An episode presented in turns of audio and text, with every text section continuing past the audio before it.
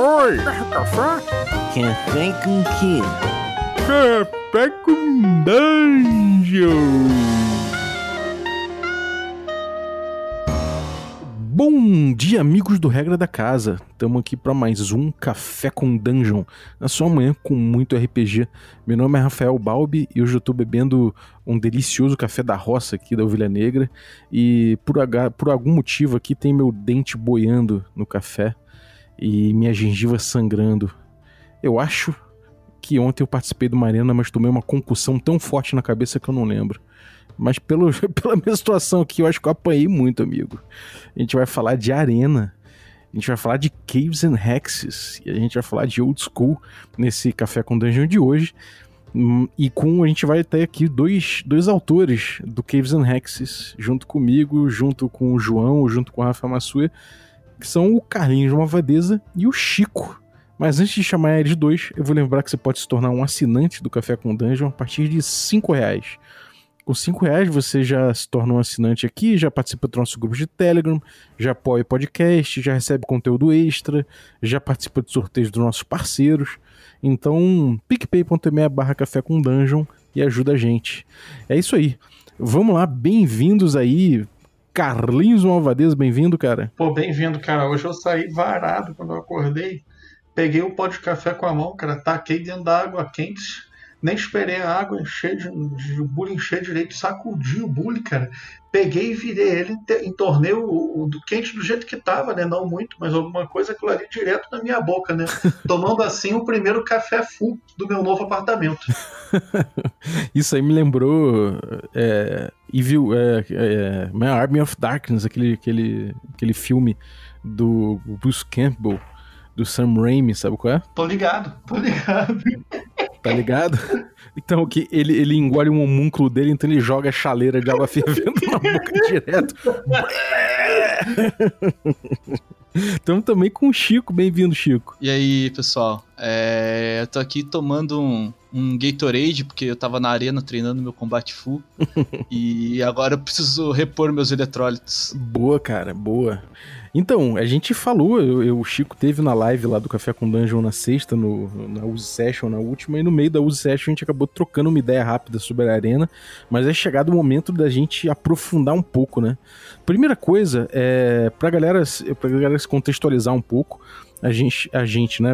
No caso eu não participei ainda, mas o resto da galera já participou é, desse projeto aí que é poder pegar o combate, né, isolar do resto do jogo e jogar uma dinâmica de combate para fazer um playtest específico do, do Caves and Hexes dentro dessa filosofia do Combat Full, né? E só aí eu já lancei algumas ideias que, que para quem não, não tá ligado no trabalho que a gente tem feito aí com Caves and Hexes, não conhece o School e não conhece o Quick Primer, vai ficar boiando. Então a gente vai destrinchar isso tudo aí. Para começar, é, Caves and Hexes.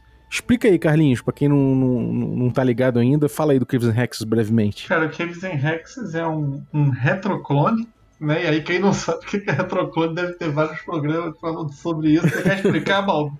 O retroclone? Rapidamente, retroclone, a gente pegar o D&D BX, no caso, o, o que é um D&D antigo, a gente pode pegar um D&D antigo e reeditar ele, fazer uma, uma edição nova com alguma mudança, com alguma proposta que, que justifique, né, você ter, você ter essa, essa edição nova aí. Então a gente tem um retroclone do D&D Basic de 81, né? Sim, exatamente. E aí, com esse jogo, a gente. Qual foi a proposta desse retroclone agora já conceituado? Foi tentar entender o Quick Primer for Old School Game, né, do, do Matt Finch, e adaptar o BX para ele rodar mais suave em cima do, do Quick Primer for Old School Game. Então essa foi a nossa, a nossa proposta com esse retroclone, né? Tentar aproximar o máximo possível o BX à proposta do Matt Finch no Quick Primer for Old School Game. Uhum. Boa. E o que, que, é exatamente esse Combat Full que a gente tá treinando, o, o, o, Chico? Manda aí pra gente. É, eu acho que tem dois pontos bem, bem importantes sobre o Combat Full, né? Então, o Combat Full, ele, ele é uma forma... É filosofia, né? É, é uma filosofia, exatamente, de você pensar o combate do D&D além do, do que tá ali na, nas regras, né? De duas formas, né? Você considerar todo, todo o cenário, todos os, o, o, os itens que o personagem está trajando, né? É, as possibilidades, né? Por exemplo, a espada, a espada corta, né? E a massa, ela dá dano concussivo. Mas o que, que isso significa, né? Dentro do jogo? Né? O que, que isso pode mudar dentro de um combate? Você tem um elmo, por exemplo, né? Exatamente. Né? Você tem um elmo, ele, ele te protege. Ele, putz, ele, no nosso jogo ele não aumenta a CA, mas ele protege a tua cabeça. Mas o que, que isso quer dizer? né? Ele quer dizer que ele tá. Ele, ele é, que a ficção importa.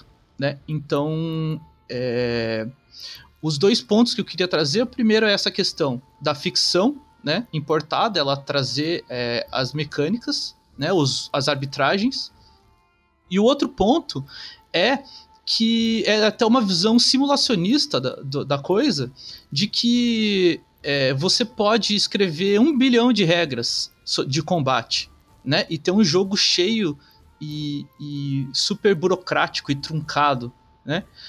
Mas essa um, essa um bilhão de regras nunca vai cobrir todas as possibilidades da ficção. Né? Então, o Combat Fu tenta, tenta fazer ao contrário, né? Putz, vamos criar na hora essas regras, né, essas arbitragens, para resolver esse tipo de problema. Uhum.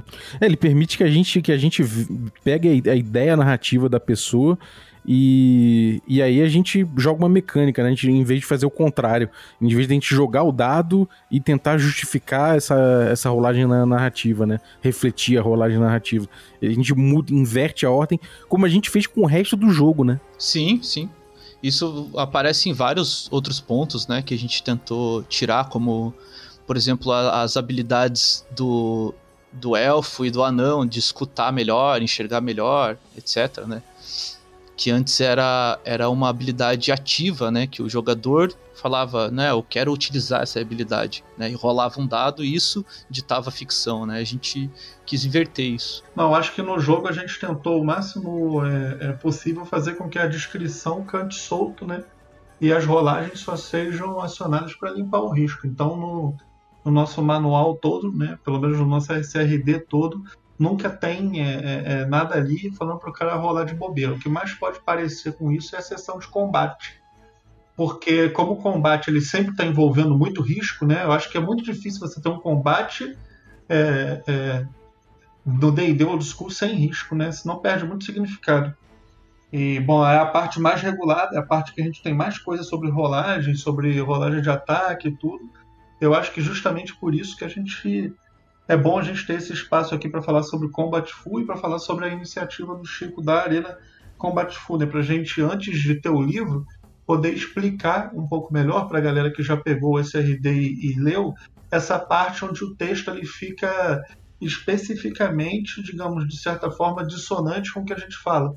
Né? Porque, como a gente está fazendo um retroclone o SRD é só o conjunto de, de regras mesmo, nu e cru, a gente não está explicando nada ali, não tem ainda o, esse tema todo do livro, onde você explica para todos como aquilo funciona. Então, lendo SRD, isso pode até levar uma pessoa para uma par é, é, mais a cometer, digamos assim, erros, pelo menos de interpretação que o jogo faz, né, do que outras, eu acho.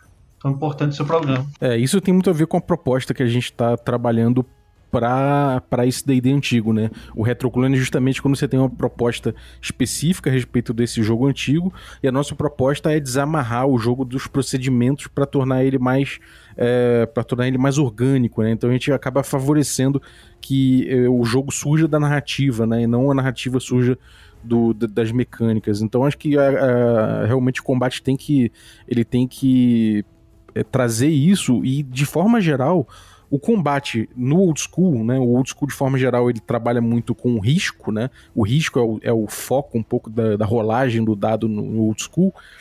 E o combate é um, é, um, é um momento em que o risco acontece o tempo todo, né? O risco está presente ali no combate o tempo todo, ele tem que estar tá ali presente o tempo todo.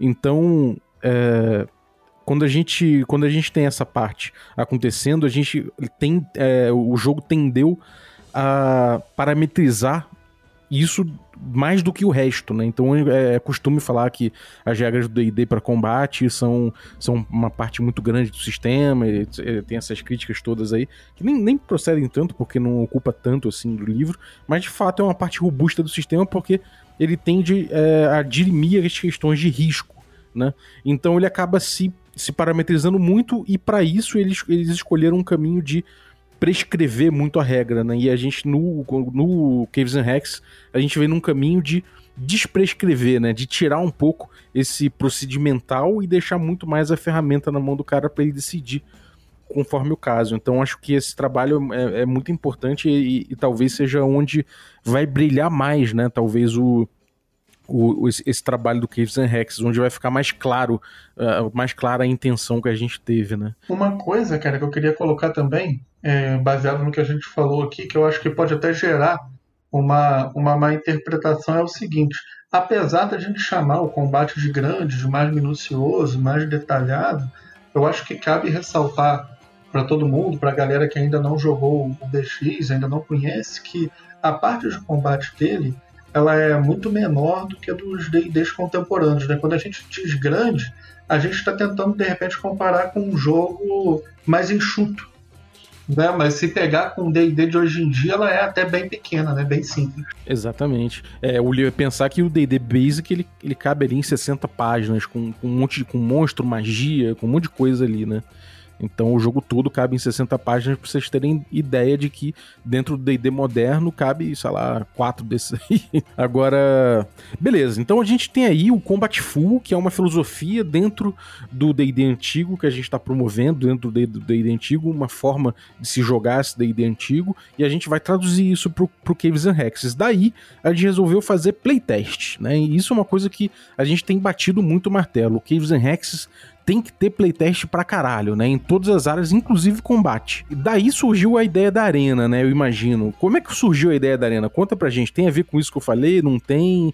Como é que foi isso aí? Tem. É... Na verdade, o, o, o primeira, acho que a primeira coisa que pegou assim foi que a gente tava discutindo num grupo de WhatsApp e onde tem vários mestres veteranos tal, e vários desses mestres assumiam que tinham dificuldade de implementar o combate full no jogo deles, né? E, e a gente pensou, pô, é, a gente quer que o Caves and Hexes, né, seja um manual, né? Porque a gente fala muito do Quick Primer, só que o Quick Primer ele tem esse é, é, essa natureza filosófica, né? E a gente quer que o, o, a, as coisas que a gente traga no no Caves and Hexes sejam mais práticas, né? Então a gente falou, cara, como que a gente faz para ensinar isso, né?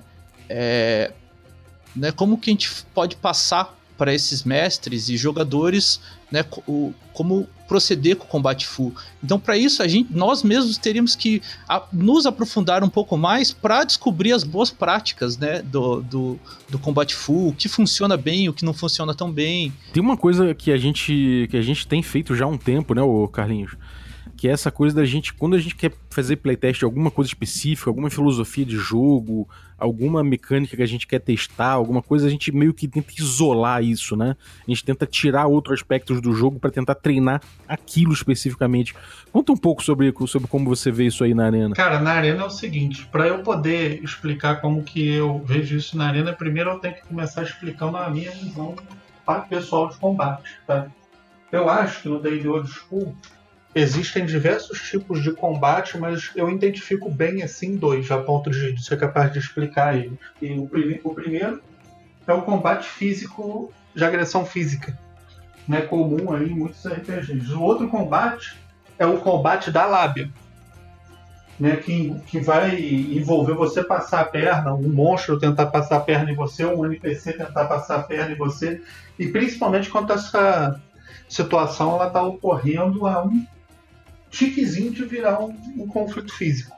Né? Então eu entendo essas duas coisas do jogo como combate. Posto isso, é, pensei, o, o, o, Chico propôs o tema da Arena Combate Full.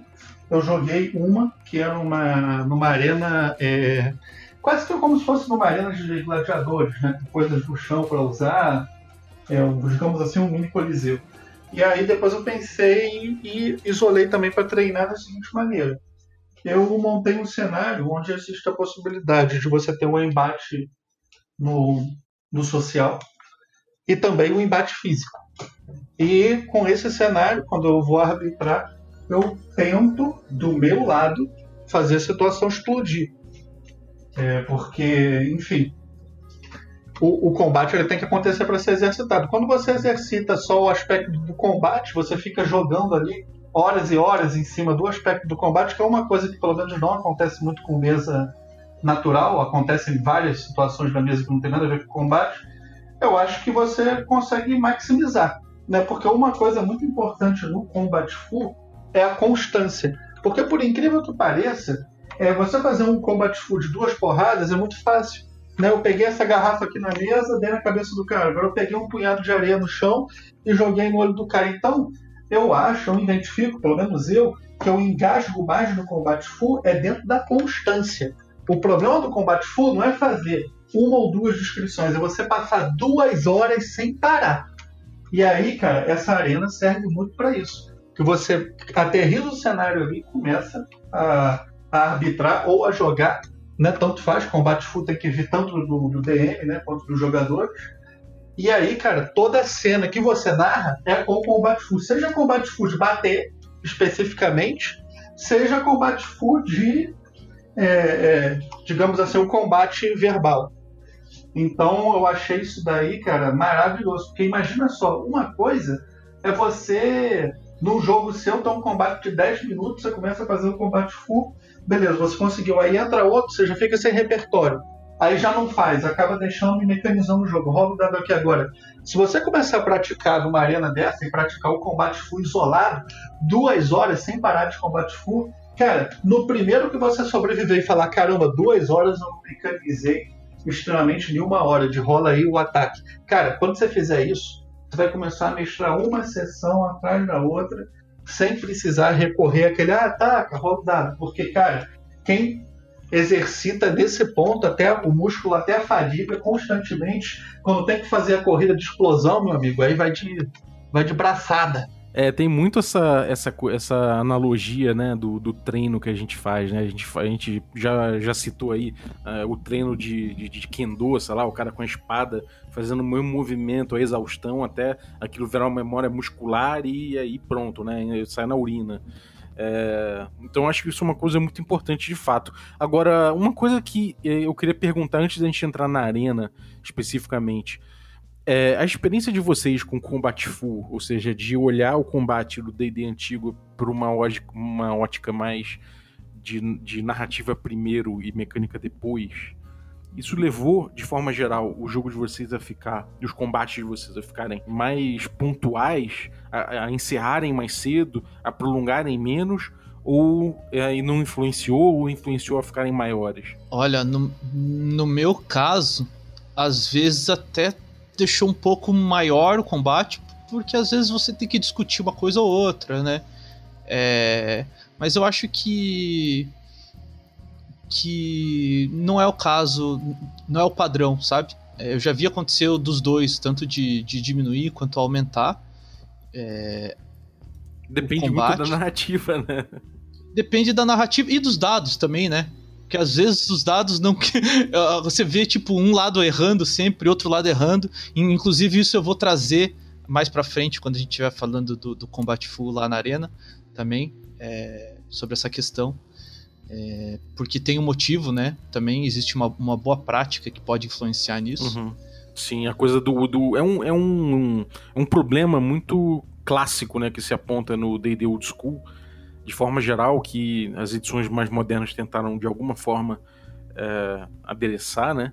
Que é essa coisa de você ter o, uma sucessão de erros, né? Eu errei, errei, errei aqui, errei ali, o inimigo erra, você erra também, lá, aquela luta de dois cegos, né? Que aí fica aquele, aquela, aquela rolagem de dados infinita e tal. Isso aí a gente vai. É isso que você vai, vai, vai abordar. É, é, sim. E daí também a questão de, tipo, de você fazer uma arbitragem né? Por exemplo, às vezes quando a pessoa quer uma, ela quer obter um efeito além, né, é, de um dano, né, ou além de, do, do normal, né, a tendência do, do ruling é você dificultar a rolagem, né?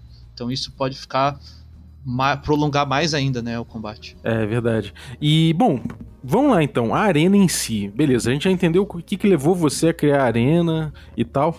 E co como, é que, como é que funciona isso aí? Como é que é, como é, que é a. Como é que funciona a arena? Então, é, o que eu fiz foi o seguinte: é, eu abri uma, uma sala de jogo no Roll20. Eu criei uma página lá primeiro. Chamei as pessoas, gerei alguns personagens esses personagens que, gente, que eu fiz foram todos nível 3. É, gerei a ficha de alguns bichos, né? Coloquei equipamentos nesses personagens. Mais equipamentos, digo, arma e armadura. Tá? É, até o momento que a gente jogou, a gente sorteou os outros equipamentos, equipamentos que a gente usa, que considera como equipamentos de exploração, né? porque eles influenciam, eles podem influenciar, né, na, nas lutas. E a gente quer sortear isso. As magias de mago a gente tá sorteando também. Né, as magias divina não. A gente sorteia, é, é, fez uma tabela para sortear alguns itens mágicos, é, como poções, scrolls, e armas, armaduras, etc e veneno. E a gente fez uma tabela de eventos aleatórios para que sempre é, como é, é old school, então a gente sempre gosta daquele elemento do caos, né, no meio. Isso também para tirar a previsibilidade muito, né? Porque existe muito aquela questão de você se planejar, né, de fazer algo e, e, e o combate você acaba tendo que se planejar na hora, porque, né, você só sabe mesmo o que você vai fazer a hora que chega a tua vez. E aí você, beleza, você coloca a galera lá, vai, é tipo, é um. É, é, um grupo contra um set de monstros que, que o mestre coloca? Como é que funciona a dinâmica do negócio? Isso. Às vezes que, que eu mestrei, eu sorteei os monstros e coloquei o grupo contra eles. E fiz o seguinte: a partir do momento que um personagem morria, eu dava o controle de um monstro para esse jogador, né? Para ele também ter o lado do mestre né? Então, é... e quando ele assumia o monstro, ele que negociava qualquer arbitragem com o jogador, também passava toda essa questão para ele, né? Para todo mundo estar tá sempre participando e de ser um, um, é, um treino mesmo, o mais dinâmico possível. Entendi. Maneiro.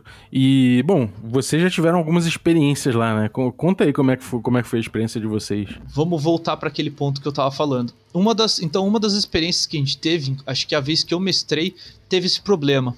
É, a última vez que eu mestrei teve esse problema, porque é, eu vi as pessoas estavam tentando fazer muito é, disso, né? Os jogadores, de ter efeitos além do que deveria né? Então, além do dano. O que, o que, que são efeitos aqui?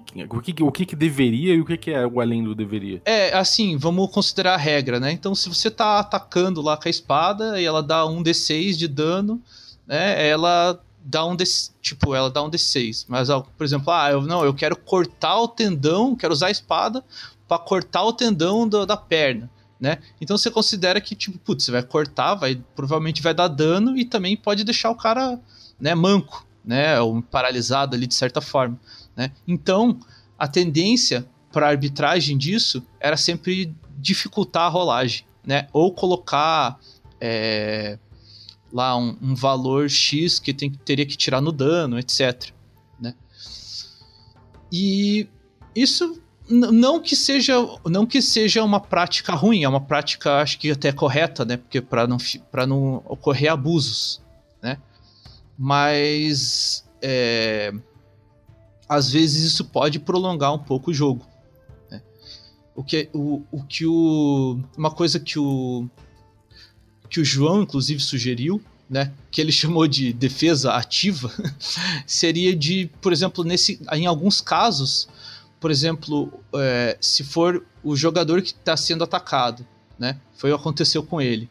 Né, então ele estava ele tava numa posição tinha um, um, um Goblin com uma lança, né? Esse Goblin estava montado num lobo e ele era um anão com um escudo levantado tentando se proteger dos golpes, né? E o mestre falou: "Olha, eu vou tentar eu vou tentar furar o teu joelho com a lança", né? Daí o João falou, falou o seguinte: "Tá, vamos fazer o seguinte, podemos fazer o seguinte, mestre? Como eu tô com o escudo levantado, e você vai e o Goblin vai ter que angular muito para baixo esse ataque, né? Pô, faz o seguinte, é, se ele errar, eu quebro o eu quebro a lança dele com o escudo, pode ser? O mestre não, beleza, aceitável, né? Faz sentido, fez sentido na, na, na ficção ali no momento na narrativa. Uhum. Como é que você resolveu isso? É, na verdade, era o, era o Matheus que estava mestrando, mas ele aceitou. Ele aceitou e, e, e, eu não lembro o que aconteceu depois, pra falar a verdade. mas ele só falou, então se você, você joga o D20, se, você, se, o, o, se o monstro errar, ele tem a lança quebrada, é isso? Exatamente, se ele acertar, ele acertou o teu, o teu joelho, então ele vai ter o dano e, e, e vai te afetar de, de, uma forma além desse dano, né? Entendi, ele vai te afetar e você vai ficar manco, você vai ficar com, sei lá... É, exatamente, exatamente. Só que daí, nesse caso, eu achei bem interessante essa, essa ideia que o João trouxe, porque é, ele, ele não, de certa forma, ele não, não puniu... Não, não punir, né? Mas é porque se você tem uma rolagem muito difícil, as rolagens já são difíceis, né? No, no old school. Então isso não prolongou muito o combate, né? Foi uma, foi uma negociação entre mestre e jogador que foi muito interessante. Uhum. Uma coisa que eu costumo fazer nesse caso é, tem aquela coisa do call shots, né? Que no AD&D virou até regra, né? Se você vai tentar acertar um lugar específico, aí a classe de armadura aumenta, etc. É, de repente não fazer isso, né? De repente você, em vez de aumentar a dificuldade do, do ataque e tudo mais é você qualificar, né? Então você fala, cara, beleza, mas isso aí só vai rolar se você tirar um 15 ou mais. Se você tirar menos que 15 você, você, e passou a classe de armadura, você acerta, mas você não vai dar esse. Você não vai conseguir acertar exatamente no joelho e dar esse efeito, né? Mesma coisa pode acontecer se você é, qualificar o dano. Em vez de você falar, beleza, se você acertar o joelho, você vai dar mais tanto de dano, em vez de você fazer isso, você fala, beleza, se você acertar o joelho e tirar, sei lá, é, 4 de dano ou mais, você vai deixar o joelho do cara fudido, né? Então, você se qualificar as rolagens, é, eu acho que tende a gerar um efeito melhor do que necessariamente você é, inflacionar a, a, rolagem, né? Então, tipo, em vez de você dar mais dano por conta da decisão, você simplesmente está é, aproveitando a narração que o cara deu para quali e qualificando ela numa rolagem que você já tem. Não sei o que, que você pensa disso, Carlinhos, dessas, dessas interações aí. Cara, eu concordo total com o que você disse, mas eu tenho uma experiência que com o combate full, meus combates ficaram muito mais rápidos, na real. Eles, na verdade, eles chegam às vezes nos extremos muito doidos, cara. Por exemplo, eu tava mestrando num cenário aí que eu tô testando e eu tinha um líder kobold no cenário, cara. A galera saiu voado, cara, quando fica tinha um líder. O pessoal saiu varado, cara. Ficou um guerreiro de cada lado segurando os dois braços do líder. E aí veio o resto do grupo por cima e sentou a porrada no líder imobilizado, com um segurando cada braço. E aí, pô, segurar cada braço não é nenhum problema muito grave, né? Porque você não está tentando fazer uma coisa mirabolante, né? Segurar o braço de uma pessoa não é lá muito difícil, cara. Dá para fazer na boa com acerto agora, pelo menos por um turno, né? E aí, cara, só que, porra, tudo que você faz tem uma reação, né? Os caras ficaram lá que nem dois para, é, é, é, bobão lá segurando o braço parado, cara. Eu cerquei os caras com a galera e corredor polonês dos malucos. Sem bônus de destreza no AC, né? Brincadeira ali comendo forte em cima daqueles caras. E, cara, derrubei os caras assim, mas o líder caiu também. Que a galera foi para cima, esfaqueou todo, cara. Outra cena doida que eu tive foi um combate com um mago. Combate com o mago normalmente demora um pouco mais para resolver, às vezes, porque o mago tem mais recursos. Né? Claro, não sei quando solta sono, cai todo mundo, mas o mago ele tem, é, dependendo do level, ele tem muito recurso. Se você enfrenta o mago, às vezes demora para resolver, ou resolve muito rápido de uma maneira fulminante. Nesse resolveu muito rápido, de uma maneira fulminante, cara. O grupo saiu varado, um maluco também agarrou o braço do mago e o resto da galera sentou a porrada. E o cara, para com mago para soltar magia sem mexer os braços, né? Não existe. Então eu tenho visto que o pessoal tem é, usado muito artifício para resolver rápido as cenas também, sem tentar fazer assim uma coisa mais sofisticada, né? Como ah, eu vou passar a jugular. Às vezes a pessoa simplesmente fala, eu vou pegar a areia que está no chão e vou jogar no olho do, do rapaz aí. É, tenta fazer coisas, sabe, mais mundanas, que às vezes até uma pessoa sem muita técnica conseguiria fazer, mas que naquele momento se mostra bastante efetivo. Então vejo muitas cenas assim se configurarem. Eu gosto muito disso, na verdade. Eu gosto de combate resolvido rápido.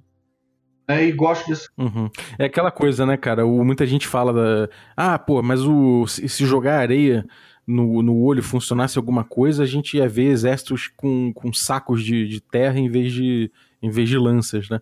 E só que na verdade é aquilo, numa, no meio da, de uma trocação, do, do, aquilo gera uma narrativa e às vezes dentro daquela narrativa você tem espaço ali para pegar um, uma areia, jogar no olho do cara isso ser extremamente efetivo. Então, se, o problema disso é, é se você pensa em usar um recurso como areia no olho, no meio de um combate extremamente burocrático, normal, né? Agora, quando você tá colocando a narrativa em primeiro lugar, essas oportunidades surgem com naturalidade, né? E eu acho também, cara, o seguinte. Eu acho muito improvável, por exemplo, que antigamente, quando o pessoal reunia aqueles FIRD, né, de, de, de, de camponês e tal, pro combate, né, no, no período aí medieval, o jogo de fantasia medieval, eu acho que, cara, terra no olho devia ser uma coisa mais comum do que a gente imagina, hein? Porque o pessoal mal tinha armamento, mal tinha nada, não tinha visor, não tinha nada para proteger. Será realmente que, que ninguém usava isso? Uhum. É, acho que. Deixa aí um pouco atrás do olho. É, é, obviamente não é, uma, não é uma, uma tática marcial de guerra, né? É, mas obviamente é uma tática de malandragem. Aquele cara que joga, que joga sujo, aquele cara que, que tá ali numa, numa luta no, no punho e em determinado momento vê essa oportunidade. Então quando a narrativa traz você não precisa nem se preocupar com essa, com essa questão de verossimilhança, porque a própria narrativa pode trazer ou, ou, ou, deixar claro que não funciona, né? Tipo, você pega aquele cara armadurado com um visor na frente, porra, sério que você vai tentar atacar no olho desse cara assim, né? Tipo, então. Agora, quando você tá no meio de uma luta com ele, você tá no chão, junto com ele, um cara pegando o braço dele num, num armlock, porra, você tem liberdade de de, de, ver o visor aberto ali, você pode aproveitar essa oportunidade, né? E aí entra o que o Chico falou aí de, porra, é, como é que entra o, visor, o capacete desse cara no, na história? Como é que entra o visor desse cara na história? Entra nesse momento, que ele tá ali jogado no chão, o mestre fala que, porra, que que ele caiu mal e, e abriu o visor dele, que é o, o, capacete tá meio deslocado. Aí, cara, entra a malandragem do cara de pegar areia e jogar no olho e faz, faz toda a diferença do mundo, né? Ah, eu acho que, que também a gente tá jogando RPG e tem que ser um pouco leniente com, a, com o que é possível ou não possível na ficção, sabe? Porque não é tudo, tipo. É, você, você provavelmente nunca testou usar isso em combate, então você não sabe. É tipo, fica tudo muito no, sabe, no, putz, será que é possível? Será que não é possível?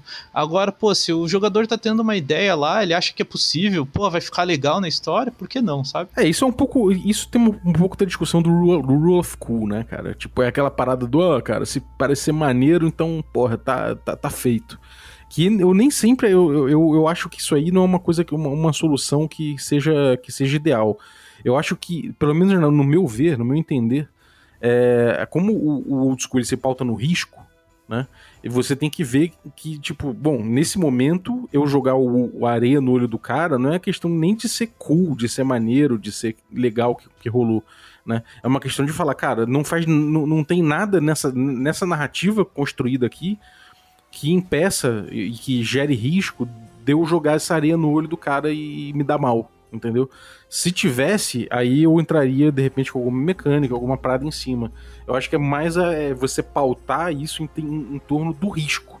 Porque senão fica uma coisa muito, muito solta, né? Do tipo, ah, vai ser maneiro isso aqui, então pode. Então, tipo, sei lá, aí, aí, aí eu acho que entra um pouco nessa coisa do, do exército, né? Se fosse uma questão de, de, de leniência, aí, aí fica uma coisa de, de atrapalhar a sua consistência, sacou?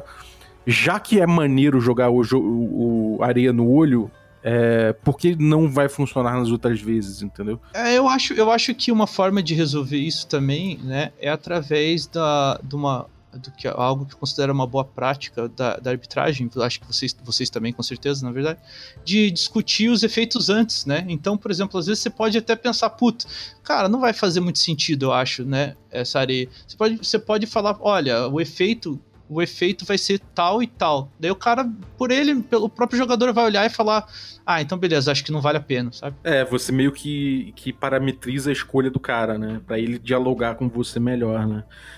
É, cara, a minha experiência com Combat Full também acelerou o combate, por assim dizer. É, quando, é, quanto mais eu, eu, internalizo, quanto mais eu uso, quanto mais eu vou é, me jogando nessa filosofia, mais abreviado tem sido o combate, porque justamente acontecem esses, é, essas mitigações, né? Por exemplo, é, aquele exemplo clássico do, do, da Serp que, que atacou a galera no, em Arcaia e o cara foi para cima e conseguiu decepar o rabo da Serp numa, numa, num ataque de, de sorte. Né?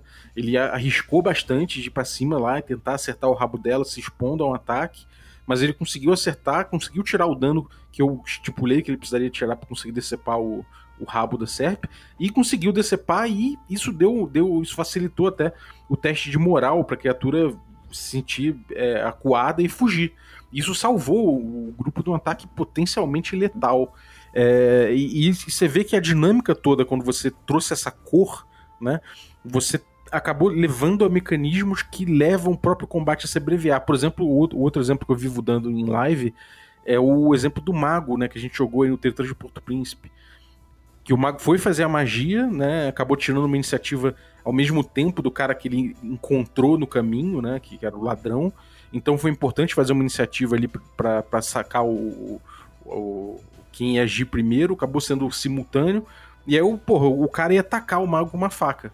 E o mago ia fazer uma magia. Eu falei, cara, esse timing a gente vai resolver no seu no, no resultado do D20 aqui. Se tirar 15 ou mais, você acerta o mago e você e, e ele ainda vai ele ainda vai se, se, se afetar pelo, pelo teu ataque e pode perder a magia. A gente fez aquele teste de, de perder faria aquele teste de perder magia, né?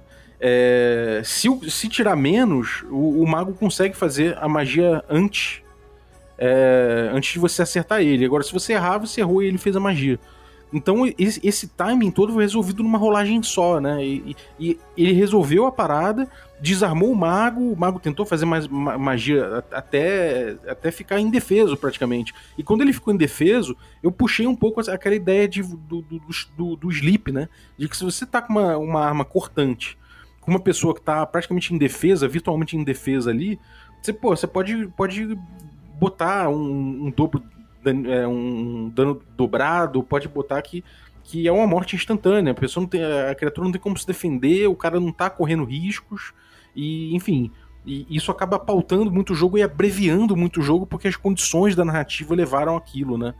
Então tem muita gente que critica o jogo do falando, ah, porra, mas se se eu tenho se eu, se eu sou um, um sei lá, eu sou um, um cara com inteligência muito um carisma muito baixo posso, através do roleplay, convencer um rei a respeito de alguma coisa, por que, que no combate um cara não pode convencer o mestre de que ele vai conseguir matar um, um, inimigo numa, numa, numa estocada só? Isso resolve a questão, né? É, resolve a questão. E acho que essa comparação, Balbi, é até um pouco absurda, né? Mas. Qual comparação? De, de você convencer uma pessoa com cara de carisma baixo no combate, você é, tentar convencer de que você pode matar o, o, bicho com uma estocada só, né? São, acho que não só são duas coisas diferentes, quanto muitas vezes o, o homem mais forte do mundo, a mulher mais forte do mundo, não conseguiria matar aquele ser ali com uma estocada só. Simplesmente isso não é viável. Sim, sim. É total. É, é só uma coisa que uma comparação costumam fazer, é, é uma comparação clássica, né? Porque você, você não precisa rolar é, o seu atributo carisma em determinadas situações como essa, como convencer um rei, mas você no, no seu ataque você precisaria rolar o seu ataque independente de qualquer coisa. Isso não é uma coisa do D&D antigo, né? Se a gente utilizar o combate full. Isso é uma coisa do D&D atual, por exemplo, como a gente teve aí o exemplo do Sleep, né? Que atualmente no D&D quinta, se você tem uma criatura dormindo, você vai atacar essa criatura, você vai ter que rolar o seu stealth, a criatura vai ter que rolar o o, quer dizer, vai ter que checar o percepção passiva da criatura, você pode dar uma vantagem porque a criatura está dormindo, né? depois você vai lá e o cara faz o ataque, e aí, tipo, se acertar o ataque com vantagem, você ainda tem que rolar o dano, e se acertar o dano é dobrado, mas pode não matar, enfim. Ele sistematiza completamente essa questão, né? Já no old school não é assim. Se você realmente mostrar como você vai assassinar uma, uma criatura e não tiver nenhum elemento narrativo que impeça, você não precisa testar né? Isso é uma coisa que é da dinâmica do jogo e que a gente tenta reforçar isso com, com, com, com, com o Primary dentro do Caves and Hexes, né? É, sim, no, no old school os seres eles ainda tinham pontos vitais. A gente trabalha muito esse conceito. É. E como é que foi tua experiência, Carlinhos? Conta aí como foi tua experiência na arena. Cara, eu tenho um cenáriozinho que ele é uma, uma praia, uma enseada, onde tem um desmanche de barco administrado por kobolds. E eu simplesmente coloquei a galera chegando nessa praia, né, chegando nesse desmanche. E aí começou uma série de situações sociais ali, dos jogadores dentro de um combate social com os kobolds, mas os jogadores eles não se seguraram e logo partiram para a violência. E violência a gente responde com violência, né? E aí porradaria crivando. É, como era numa praia, cara, eu acho que não tem lugar melhor que uma praia para jogar areia na cara dos outros, né? Então isso aí é, rolou. É, logicamente, o interessante da situação é que existiam 60 desses kobolds só na praia, né? Fora da comunidade. Então era um combate de uma escala muito grande. A galera, galera ia chegando, né? Soavam-se cornetas. Só que, cara, aconteceu o inusitado. Eu estava rolando dentro da Arena Combate Full, existe uma, uma tabela para encontros aleatórios, eventos aleatórios, na verdade, né, que você tem que jogar a cada N rodadas. Cada N rodadas eu fui e joguei, seguindo a, o parâmetro certinho da arena, cara. Logo na primeira vez que confirmou alguma coisa, veio uma Hydra. Então tinham 60 kobolds e uma Hydra vindo, saindo da água, né, já mostrando suas cabeças. Aí eu acho que os jogadores. Cara, alguns morreram porque eu cheguei a conseguir dar duas baforadas com a Zita, né? Que era o limite do dia, então já deu para pelo menos eu, eu sair feliz da mesa. Mas teve gente que acabou conseguindo correr, mas eu achei que foi um certo exagero, porque eu não esperava, eu não, eu não lia a tabela de eventos aleatórios da Arena antes, então eu não esperava que ainda ia aparecer essa, essa né? Porque no cenário que eu tinha, eu tinha preparado 60 kobolds de 30 Styrs. E, pô, já é um desafio bonito, né? Cara, eles são de level alto, tá? Pra, pra você ver que não é apelação, eles são tipo de level 3, né? Aí eu botei 60 kobolds, 30 tias, mas é, não contei que saiu a Hydra. Eu acho que ficou um pouco exagerado. E o pessoal acabou correndo. Mas quando saiu a Hydra, a gente já tava pra lá, acho que de duas horas de jogo, entendeu? Fizemos um combate que foi pra caramba. Cara, é, kobold morrendo pra lá, jogador apanhando pra cá é, areia sendo tacada nos olhos dos outros, o negócio estava doido. O pessoal tentando, não, para, para. E voltava a trocar ideia, saía porrada de novo. Foi uma, uma maluquice o negócio. Foi muito bom, porque aquele negócio, eu nunca tinha antes estado numa situação onde eu me vi obrigado a ficar tipo duas horas, duas horas e meia, três horas de combate full sem parar. Né? Rodada nunca tinha feito isso. E, cara, e eu fiz isso. Engraçado é que quinta-feira eu tinha que mestrar games. E aí, cara, quando chegou na quinta-feira para mestrar o Caves, quando no jogo normal você tem pouco tempo por combate, são poucos, cara, quando entrou em combate o negócio brilhou. E por eu ter melhorado o meu também, eu senti que isso, de certa maneira, contagia as pessoas que estão tá jogando também. Porque quando você começa a fazer, você fala que você segurou o cara, puxou ele para cá, jogou no chão, o jogador, mesmo que às vezes ele não faça, e não é o caso desse grupo, a galera faz, mas quando você bota é, no, no jogo, acho que todo mundo entra dentro dessa magia, né? Quando o pessoal vê que virou briga de rua, que tá todo mundo descrevendo, tentando um passar a banda no outro, o outro cara tenta ver, ah, porra, o cara fez isso, então vou ter tal ideia que aí eu vou quebrar esse maluco. Os caras começam a, a maquinar, cara, e quando um puxa, pode ser o DM, pode ser o jogador, quando alguém puxa, cara, a galera vai atrás. E aí, maluco, a confusão tá formada. Uma coisa que eu acho legal disso é que o, ele segue a filosofia de todo de todo old school que a gente vem tratando com de acordo com o Quick Primer né, dentro do Caves and Hexes, que é essa coisa de você botar o jogo no seio da narrativa. E é, o jogador, se ele não se utiliza disso, né, se ele não percebe essa dimensão narrativa do combate, é, no jogo, ele vai, ele vai ter uma dinâmica bem mais difícil. Então aí ele vai passar a errar bastante, muito mais, né? Porque ele não está buscando, de repente, explorar vantagens narrativas. Ele, de repente, ele começa a, a acertar, mas aí taca o dano, taca um de dano só e acabou, né? Então existe essa. Ele fica mais suscetível ao, ao, aos, às mazelas de uma de um sistema que é um pouco um pouco feroz com, com o jogador, com o personagem iniciante principalmente, né? Então isso, isso leva naturalmente ele a perceber que ele pode dar uma outra dimensão no jogo, né? O teu exemplo da SERP diz muito sobre isso, sabe? Que é, no D&D mais o D&D novo, quinta edição, né? Até acho que desde a terceira edição tem isso, talvez até da segunda, não lembro mas tem o nível de dificuldade, né? De, de combate. Então, existe uma tentativa de balanceamento mecânico dos combates, né? E, no, e, e, quando você coloca a narrativa em primeiro lugar, é a narrativa que gera o equilíbrio né, do combate. Né? E não a mecânica. Uhum. Não, não que seja uma, uma, uma, que a gente almeje né, o equilíbrio, né? É, mas acontece, né? Você, você pode é, deitar um inimigo muito poderoso porque você foi lá e teve uma boa ideia narrativa, né? Isso, o equilíbrio, eu não, nem digo que o equilíbrio vai deixar a, os dois lados é, né, no mesmo ponto, como tenta, mais ou menos, né, as, as novas edições, mas que pelo menos vai diminuir aquele abismo, né, de, de, de dificuldade entre, entre os jogadores e os inimigos, que às vezes, é, como seria o caso, né, de um grupo de nível 1 contra uma SERP. Uhum. É como eu sinto isso aí, cara, é uma coisa muito doida. E me, me remete muito ao desenho Caverna do Dragão.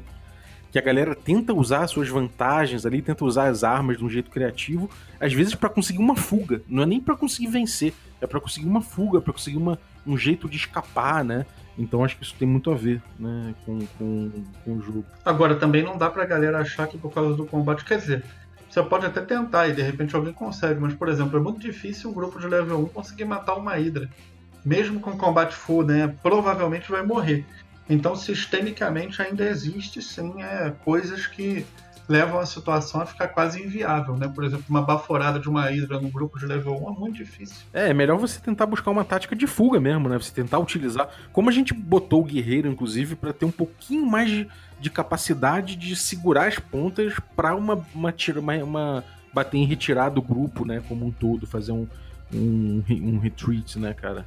Então a gente tem no, no Caves and Rex a gente tem essa fuga. É, cara, então acho que a gente deu uma delimitada boa aqui no que, que é o Combat Full, no que, que é o Caves and Hexes retratando isso e na arena. Agora, como é que a galera que quer jogar faz? Chico, manda pra gente. É, então, quem quiser jogar na arena ou mestrar, tá? É, manda um e-mail para mim, é francisco.cressone, é, arroba gmail.com, tá? Eu mando para você o link do Roll20, tá? É, te, né, você entrando lá eu te dou é, GM, né? Você pode usar para brincar com a gente lá ou com os seus amigos, fique à vontade, né? O espaço é público praticamente, né? Tá lá para ser usado mesmo. E mas tenta convidar também que a gente gosta de participar. é, tem duas coisas que eu queria colocar que eu acho que ficaram faltando sobre a arena. Uma coisa, primeiro, sempre os 30 últimos minutos ou até mais que do horário marcado na arena é bom ser usado para o feedback, porque o, como o objetivo da arena é treinamento, a gente treina muito melhor ouvindo os nossos pares e também comentando para os nossos pares sobre como foi, essa, é, o que poderia ter sido melhor, como que cada um administrou cada coisa. Então a parte de feedback na arena ela é fundamental, fraga. Então é, eu queria colocar isso porque é para ficar claro o modo de operação não é só simplesmente jogar o cenário, é jogar o cenário, depois as pessoas envolvidas fazerem uma rodada de feedback para poder é, digerir melhor tudo que aconteceu e tentar melhorar o seu treino no combate. Beleza, desculpa cortar. E, e a outra coisa? A outra coisa eu esqueci. Cause smoking and tripping is all that you do. é verdade. Maneiro, cara. É, bom, é, eu vou dar um recado aqui em relação a isso. Eu acho que vale muito a pena você participar da arena. É, até uma, uma sugestão aqui que ainda não funciona assim, mas eu acho que podia funcionar um pouco como clube da luta, né? Para você para você mestrar na arena, você tem que jogar duas vezes antes, você, você se, se meter lá e com, como como desafiante lá para poder para poder se engajar com a galera, né? Acho que isso pode ser uma coisa boa. Não sei depois diz aí se funcionou. E, e acho que, porra, é sadio demais, cara, porque realmente o combate é onde o sistema do DD puxa mais para um jogo automático de rolagens e, é, e, isso é tudo que a gente não quer. Então, realmente vale, vale a pena reforçar isso nesse ponto e espalhar a palavra do Caves and Hexes, né? Então, se você quer dar uma conferida no sistema, www.cavesandhexes.com. Vou deixar o link aí no, no descritivo do episódio. Você não pega. É, o jogo completo, né? Você vai ter só SRD, ou seja, só as mecânicas e uh, o jeito como ele é. Por enquanto, ele é um retroclone clássico do DDBX com algumas alterações. Ainda não é o texto final, né? Como a gente vai fazer, mas você já consegue pegar algumas modificações que a gente trouxe pro jogo nessa, nesse site aí, jogar livremente e dar feedback pra gente a respeito do playtest. Então, fechou. Galera, muito obrigado aí. É, valeu usar, sucesso na arena. Vamos, eu quero jogar essa parada também. Vamos ver quando eu consigo jogar. E, e é isso aí. Você que ficou ouvindo a gente até agora, muito obrigado pelo, pela tua audiência. E eu queria também agradecer a galera que torna possível essa aventura, que são os nossos assinantes aí, a começar pelos assinantes Café Expresso. E aí, dos assinantes Café Expresso, eu vou agradecer aí especificamente o nosso camarada Davi Basílio Spitaler. Muito obrigado pelo seu apoio, cara. Queria agradecer também aos nossos assinantes Café com Creme. E aí, dentro dessa galera, eu vou agradecer aí o Saulo Aride. Muito obrigado, Saulo. Valeu pelo teu apoio. E queria agradecer também os nossos assinantes Café Gourmet. Então, galera, muito obrigado pelo apoio.